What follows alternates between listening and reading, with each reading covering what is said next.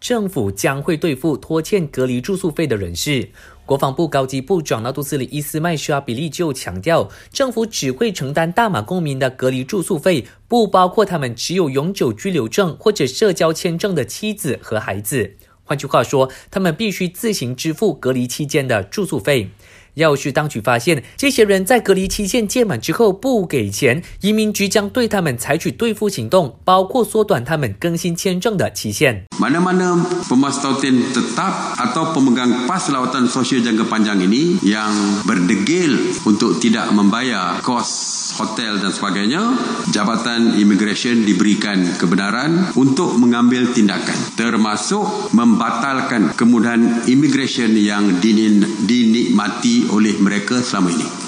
伊斯麦沙比利也提到，政府允许相隔两地的夫妻或家人每星期跨州见面一次，但前提是必须向警方申请。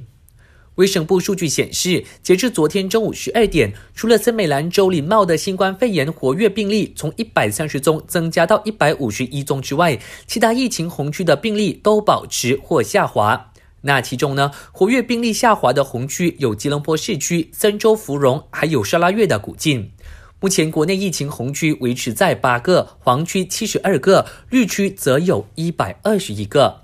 我是嘉俊，感谢收听。